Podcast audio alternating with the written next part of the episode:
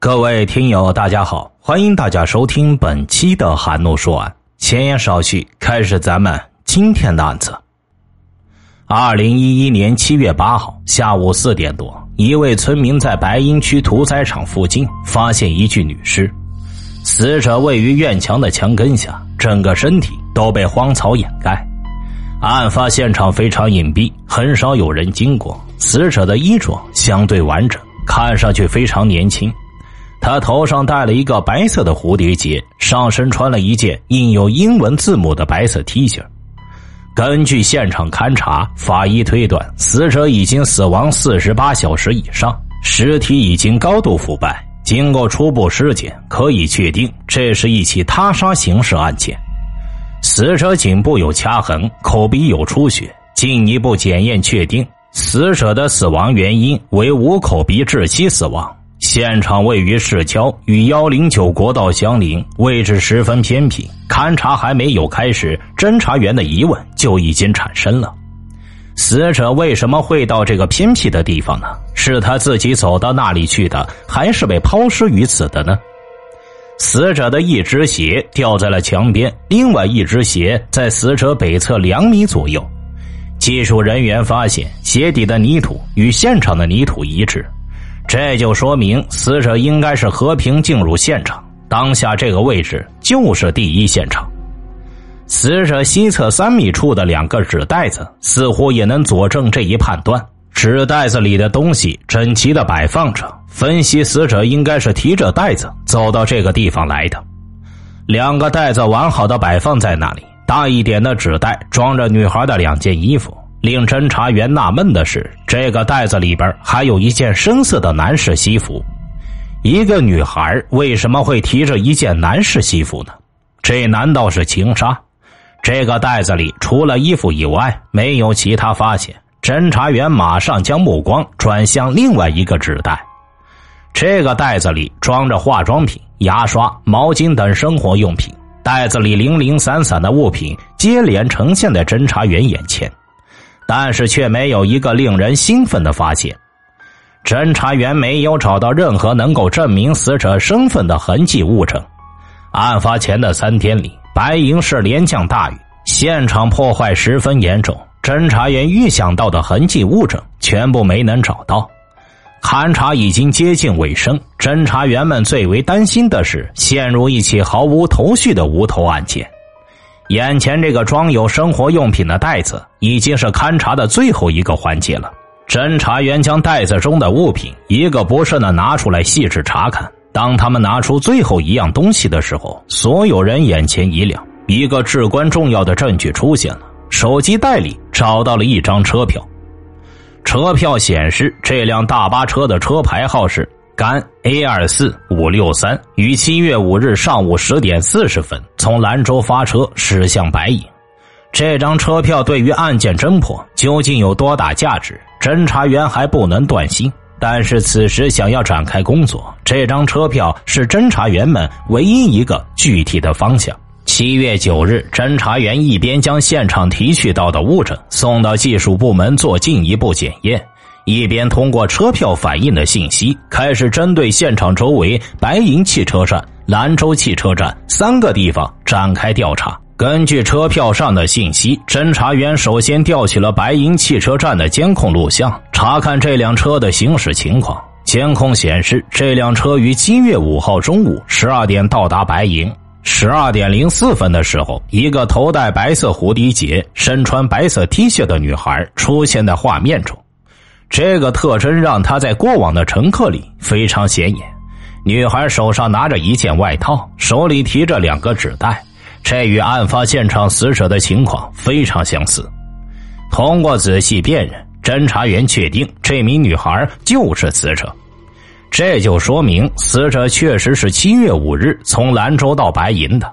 那么，他从兰州到白银来干什么呢？是打工，还是回家，还只是路过？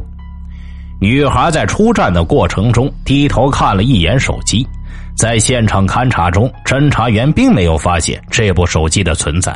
她是在和什么人联系呢？侦查员开始以白银汽车站为圆心，向四周辐射继续查找监控，追踪这名女孩的活动轨迹。但是从白银汽车站出来之后，监控里就再也没有找到女孩的身影了。那么，女孩走出汽车站后又去了哪里？她为什么走到现场的位置呢？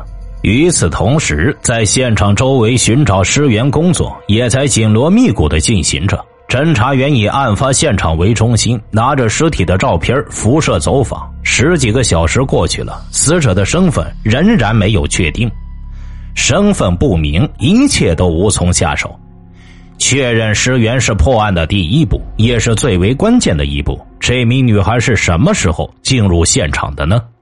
她又遇到了什么人？带着疑问，侦查员调取了七月五日当天现场周围的所有监控录像。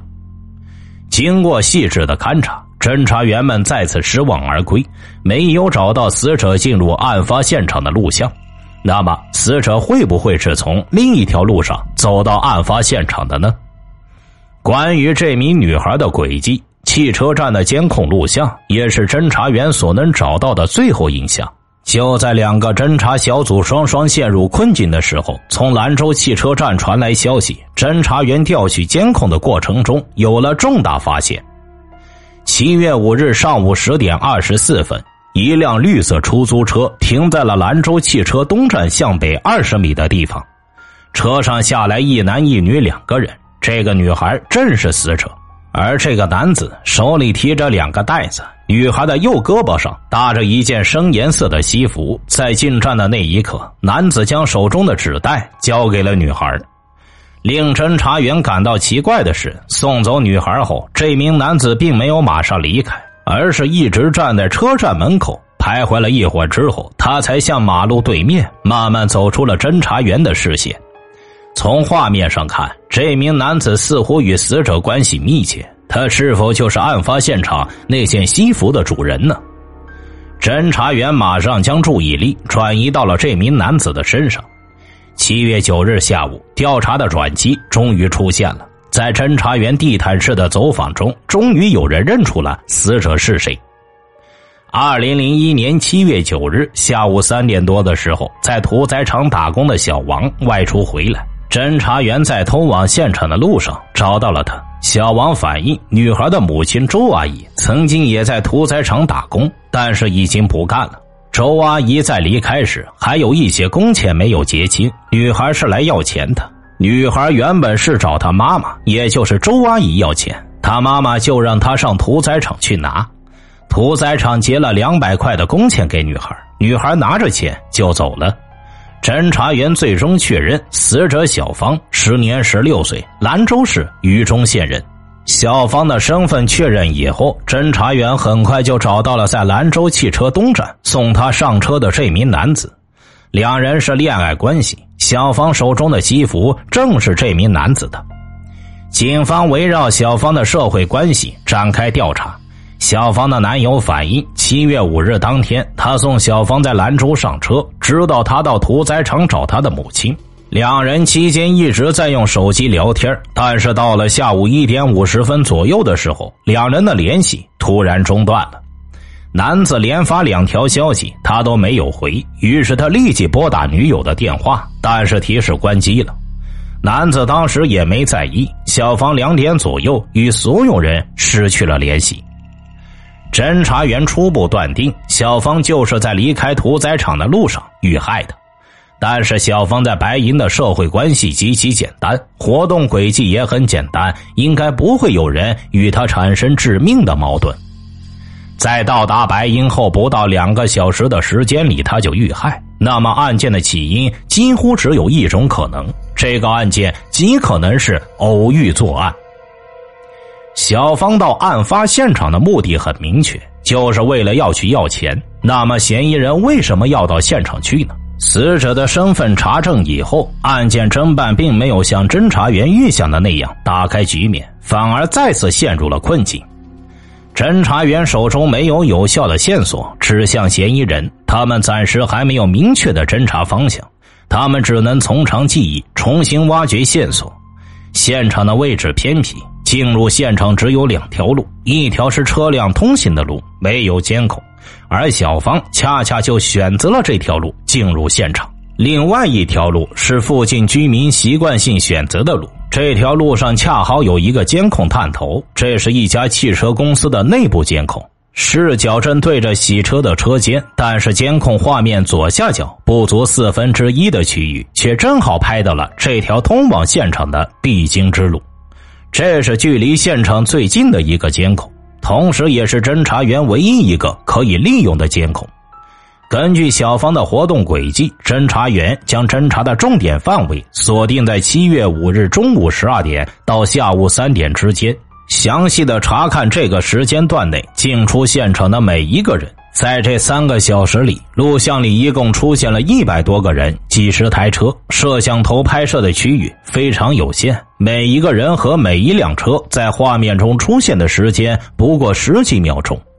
单单从表面看，很难看出他们有什么可疑之处。如何确定这些人是否跟案件有关联呢？这段监控录像的发现，为案件侦破提供了一线机会。结合这段监控录像，侦查员要落实其中每一个人的身份，查证每一个人当天的活动轨迹。现场的特殊性还在于它紧邻屠宰场，这里是白云区生猪定点屠宰场，担负着整个白云区的猪肉供给。每天早上会有上百个商户来这里批发猪肉。经过近一个星期的寻找和查证，侦查员逐步将监控录像上出现的人找到之后，又一一排除。如今，监控录像中出现的一百多个人里，只有一个人没有找到。他是一个穿着白色条纹 T 恤的男子。经过细致辨认和走访后，侦查员发现现场周围的所有人都不认识这名男子。这个人究竟从何而来，又为何要到现场？侦查员陷入了更大的疑惑中。对于现场而言，受害者是陌生的。如果嫌疑人也是陌生的话，那么侦查员将陷入到一起毫无因果联系的案件之中去。所有侦查员压力倍增。面对这个无法找到的人，案件的侦破几乎陷入绝境。就在侦查员们挖空心思找这个人的时候，从省公安厅 DNA 实验室传来一个惊人的消息。二零一一年七月十五日这一天，从省公安厅 DNA 实验室传来消息，技术人员在死者体内检测到男性精斑的 DNA 成分。然而，DNA 只能作为认定犯罪嫌疑人的依据，至关重要的是还得要找到嫌疑人。目前，侦查员仍然没有摆脱困境，这个一直没有找到的陌生男子依然是他们工作的重点。他是不是真正的犯罪嫌疑人？侦查员其实不能肯定，但是在反复观看这个人的录像后，他身上的疑点却越来越多。七月五日下午两点二十分左右，这个身穿彩色条纹 T 恤的男子从现场走出来，时间和案发时间十分的吻合，并且在案发前后的时间里，他只出现过一次。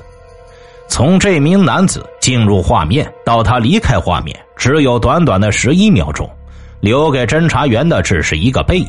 但是与平常的行人相比，他显得与众不同。男子走路的姿势很独特，他左脚的脚尖往里拐，走到那里的时候，他从裤兜里掏出一个东西，放在另外一个兜里。就在这名男子即将离开现场的时候，他回头瞟了一眼，露出了半张脸。但是他的面部特征却根本看不清楚，这些奇怪的举动引发了侦查员们的无限联想。怀疑只是怀疑，侦查员没有足够的证据支撑自己的判断。当务之急还是要找到这个人。仅仅从一个模糊的体貌特征去寻找一个人，显然是十分困难的。侦查员们尝试了各种方法，但都没有结果。嫌疑人的 DNA 检测出来不久，侦查员们又收到一个令人震惊的消息：六月十一日，武威市凉州区发生了一起抢劫、强奸、杀人案件。经过比对，这两起案件中的嫌疑人的 DNA 一模一样，也就是说，这两起案件的犯罪嫌疑人是同一人。白银警方决定将两起案件并案侦查。虽然侦查员可以进一步刻画嫌疑人。但是在武威发生的这起案件中，侦查员手中可以利用的条件同样是微乎其微。两起恶性案件接连让白银警方坐如针毡。两起案件并案之后，破案的契机仍然没有出现。这名无法找到的男子成为侦查员们不可逾越的障碍。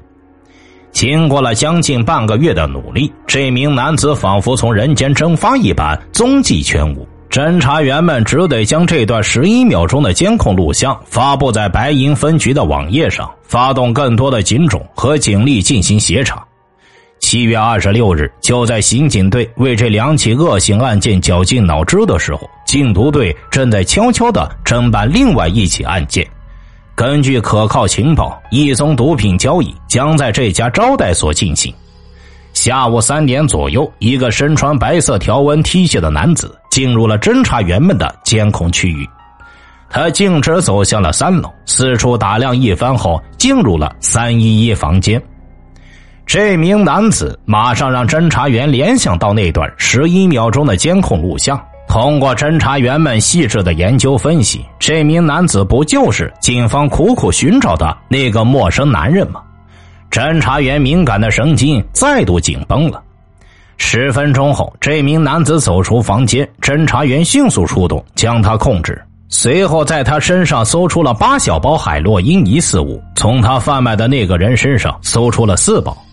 这个贩毒人员名叫马进西，一九九六年因犯抢劫、强奸罪被判处有期徒刑十八年。二零一零年六月，因贩卖毒品被判处有期徒刑一年。二零一一年六月七日刑满释放，禁毒队在第一时间将马进西落网的消息通报给了刑警队。刑警队让他走几步看看。当侦查员们发现马进西的脚往里抠了一下之后。他们可以肯定，这个马进西就是录像里的那名嫌疑人。提审中，马进西只交代自己贩毒的事实，对两起血案闭口不谈。DNA 被刑警人员封为证据之王，马静熙是否是真正的凶手，将由科学认定。随后，侦查员们马上对他进行了采血检测，与现场检测出的 DNA 图谱做进一步比对。比对结果显示，两者为同一认定。根据他的交代，那天他是想要抢劫屠宰场，但是一直没有好的机会。看到漂亮的小芳后，他就动了色心，随后实施杀人奸尸。而武威案件的起因也是如出一辙的。纵观马进西的犯罪历史，很好的印证了一句话：“狗改不了吃屎。”一而再，再而三的犯罪，可见他是一个极度自私冷酷的人。贩毒、强奸、杀人越货，以上条条都是重罪。马进西屡教不改，接下来等待他的将是法律的严惩。听大案要案，观百态人生。我是说书人韩诺，关注我，了解更多精彩大案。好了，今天这个案子就为大家播讲完毕了，咱们下期再见。